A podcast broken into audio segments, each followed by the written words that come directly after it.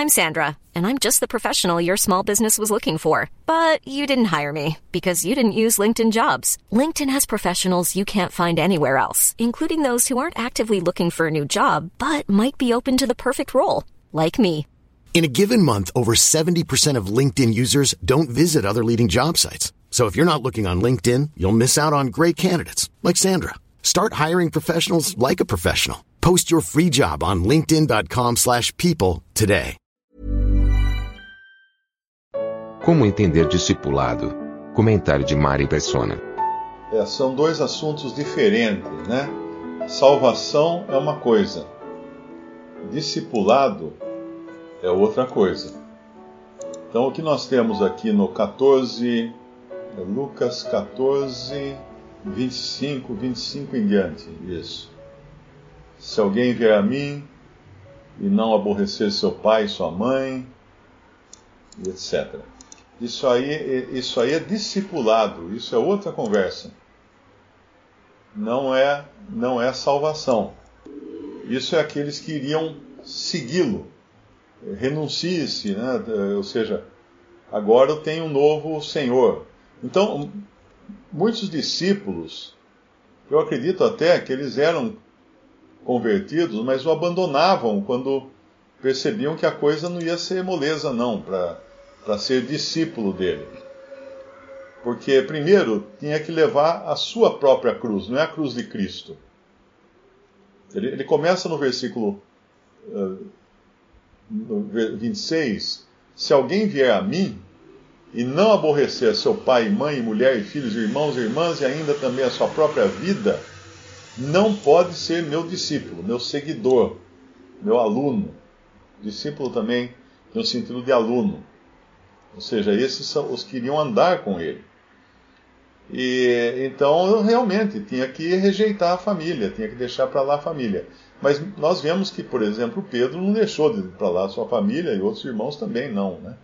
Então isso era muito mais no sentido de colocar a ordem de importância nas coisas e ter o Senhor em primeiro lugar. É como alguém, como um soldado quando sai para ir para a guerra.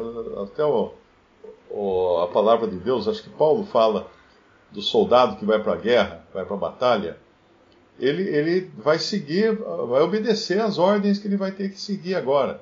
E um soldado também não tem moleza, né? Ah, minha, minha mulher não. Minha mulher está meio resfriada, não posso lutar agora na guerra, né? Não, não tem isso. Vire-se, né? Então, uma vez que a pessoa pegou, pôs mão no arado também, ele vai falar também depois, não sei se é nessa passagem, mas acho que é em outro evangelho, quem põe a mão no, no arado não pode olhar para trás. E aí, quando ele fala, qualquer que não levar a sua cruz e não vier após mim, não pode ser meu discípulo, meu aluno. O que é levar a sua cruz? Não é levar a cruz de Cristo. Não é, não é a cruz de Cristo. E ele vai falar depois, né? Qual de vós, querendo edificar, versículo 28, uma torre, não se assenta primeiro a fazer as contas dos gastos, para ver se tem com que acabar, para que não aconteça que depois de haver posto os alicerces, e não a podendo acabar, todos os que a virem comecem a escarnecer dele, dizendo: Esse homem começou a edificar, não pôde acabar. Ou qual é o rei que, indo à guerra pelejar contra outro rei, não se assenta primeiro a tomar conselho sobre se com 10 mil pode sair ao encontro do que vem com ele, eh, contra ele com 20 mil? Uh, no versículo 33 ele fala assim: Pois qualquer de vós que não renuncia a tudo quanto tem, não pode ser meu discípulo. Então isso tem a ver com seguir, com o, o fato de seguir a Jesus. Não necessariamente uh, ser salvo por ele. Porque a salvação não exige essas coisas, não é? Nós não somos salvos abandonando mulher, filho, casa, todas as coisas. Mas, quando você decide ou se sente chamado para se empenhar na obra do Senhor, aí você vai ter que não, abrir mão de, de, emprego, vai abrir mão de segurança, abrir mão de um monte de coisa, porque você vai estar olhando para o Senhor e é o Senhor que vai prover isso daí. Então é um passo de fé também, não é? Mas já para uma pessoa já crente, uma pessoa já convertida. E Tem uma outra passagem. Bom, o, o fato da cruz, né? Eu ia explicar a cruz. Que cruz é essa? Ah, é aquela que o cara põe no ombro e sai em direção à Aparecida do Norte, ali pela Via Dutra, né? No acostamento da Dutra, cheia de, de florzinha, de, de santinho, de coisa. Não, não é essa cruz. Não é um, não é um objeto de, de, de vanglória. Olha, eu estou carregando a cruz, eu estou já andando há tantos dias e tal, né? Daqui a pouco vai ter cruz até com aqueles drones, né? O cara só vai andando e ela vai do lado voando. Você põe um drone em cada ponta da cruz, ela levanta, faz ela bem levinha, ela vai, você vai só controlando, controlando ali. Hoje eu vi um, um vídeo na internet, o cara sai da fazenda dele e vai até lanchonete comprar um lanche e volta para a fazenda dele. Detalhe, ele vai até a lanchonete numa banheira dessas de fibra de vidro, que ele colocou uns travessões assim de madeira, mas tudo amarrado com, com corda, com arame, então. Em cada ponta dos travessões, acho que são seis, seis drones grandes com hélices grandes, e ele vai sentado dentro da banheira voando até a lanchonete, até lá onde. tá no, eu pus no meu Facebook o vídeo. Ele vai voando até lá, pousa na frente da lanchonete, todo mundo olhando. Ele entra, pede um sanduíche e volta para a banheira. A banheira é a banheira, sem nada. Depois uma almofadinha, só uma, uma cadeirinha dentro para ele sentado. Aí ele levanta voo, vira, vai embora. Então daqui a pouco vai ter um maluco aí pegando uma cruz, amarrando uns drones na cruz. Ele carregou a cruz até lá, né, até a Aparecida do Norte. Não é esse o sentido de levar a cruz. O sentido de levar a cruz é se colocar na, na condição de morto, de condenado para esse mundo, porque uh, quando uma pessoa visse alguém subindo lá para o monte da caveira, carregando uma cruz nas costas, o que, que a pessoa pensava? Esse está morto. Esse está morto, daqui a meia hora ele já está morto. Levar a cruz é, é dizer para o mundo: eu estou morto.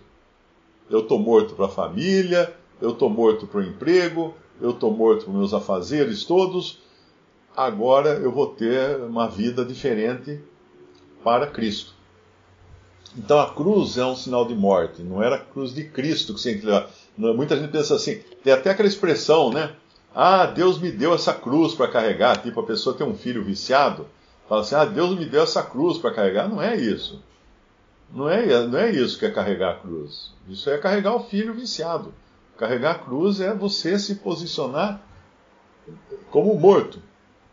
Abrir mão de todas essas coisas que ele está falando aqui. O contexto é esse. Qual é o contexto?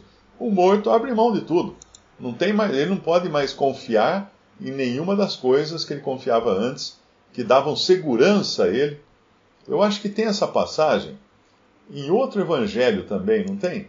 Que é mais completa até. Ele fala de um que vai deixa-me antes sepultar meu pai.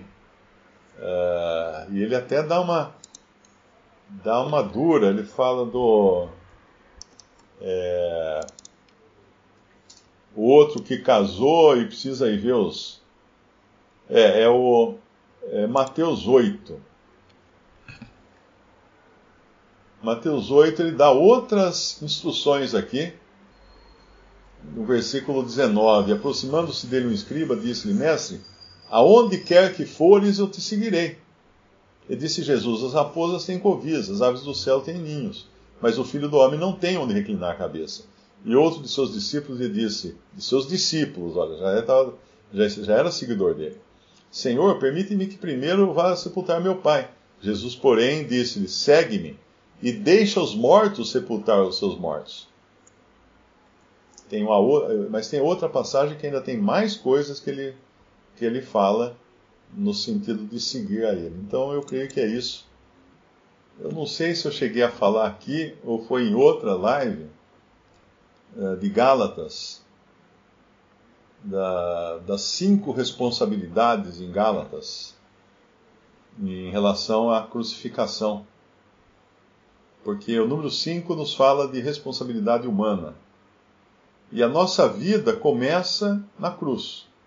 A nossa vida nova agora, né, com Cristo, começa com Cristo morrendo na cruz. Porque nós começamos na morte. a nova a nova vida nós começamos graças à morte de Cristo. Mas vamos lá para Gálatas. Gálatas capítulo 3. Aqui, aqui é o ponto de partida. Capítulo 3, versículo 1. Ó insensatos Gálatas, quem vos fascinou para não obedecerdes à verdade? A vós, perante os olhos de quem? Jesus Cristo foi evidenciado, crucificado entre, entre vós. Uh, outra versão fala: Quem vos fascinou a vós outros, ante cujos olhos foi Jesus Cristo exposto como crucificado? Ou seja, o espetáculo diante dos nossos olhos, no começo da nossa senda cristã, é Cristo claramente exposto como crucificado. Então tem morte ali. Esse que realmente tomou a cruz. Tomou a cruz e deu sua vida na cruz. Não teve nenhuma nenhuma limitação nisso, né?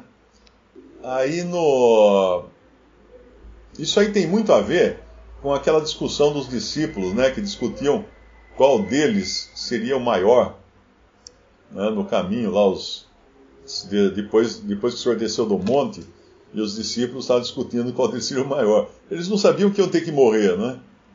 Eles iam ter que morrer. Se, se eles iam um dia estar no reino e quanto a estar à direita ou à esquerda de Cristo, eles teriam que primeiro morrer. Então, Gálatas, Gálatas 3.1 é o ponto de partida, é, é, a, na corrida do cristão nessa vida nova, agora é o ponto de partida. Cristo crucificado. Gálatas 2.20, Gálatas 2, versículo 20, já estou crucificado com Cristo, e vivo não mais eu, mas Cristo vive em mim. E a vida que agora vivo na carne, vivo-a na fé do Filho de Deus, o qual me amou e se entregou a si mesmo por mim. Então, já estou crucificado com Cristo. Primeiro, Cristo foi exposto como crucificado. Agora, eu estou crucificado com, com Cristo. Em seguida vem capítulo 5, versículo 24. Mais uma vez a cruz aqui, ó. E os que são de Cristo crucificaram a carne com as suas paixões e concupiscências. Isso aqui é importante notar que é obra do, do homem, né?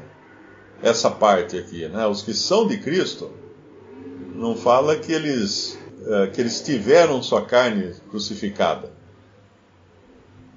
mas falam que eles crucificaram a carne com as suas paixões e concupiscências. Então, essa é uma, uma atitude do cristão. Depois tem 6, capítulo 6 de Gálatas. A primeira parte do versículo 14, onde está a nossa glória agora. Mas longe esteja de mim gloriar-me a não ser na cruz de nosso Senhor Jesus Cristo, pela qual o mundo está crucificado para mim essa, essa é, uma, é um lado da coisa. O mundo, o mundo está crucificado para mim. Aí, finalmente, a quinta, a quinta parte é e eu para o mundo. Então, cinco, cinco coisas que acontecem com o cristão e todas elas envolvendo a cruz, a crucificação. Uh, ele, ele está ele está eh, Cristo já foi exposto como crucificado, né? Depois ele, ele admite: fui crucificado com Cristo. Depois, os que pertencem a Cristo crucificaram a carne com as suas paixões e seus desejos. Por meio da cruz, o mundo foi crucificado para mim e eu fui crucificado para o mundo. Quer dizer, entre eu e o mundo é uma cruz. O mundo, para me enxergar, a visão dele é bloqueada pela cruz de Cristo. E eu, para enxergar o mundo, a minha visão deve ser também bloqueada pela cruz de Cristo.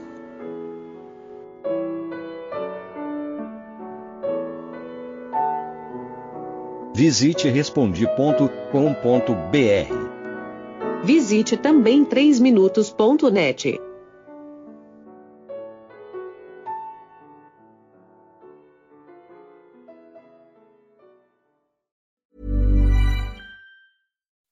When you make decisions for your company, you look for the no-brainers. If you have a lot of mailing to do, stamps.com is the ultimate no-brainer. Use the stamps.com mobile app to mail everything you need to keep your business running with up to 89% off USPS and UPS. Make the same no-brainer decision as over 1 million other businesses with stamps.com. Use code PROGRAM for a special offer. That's stamps.com, code PROGRAM.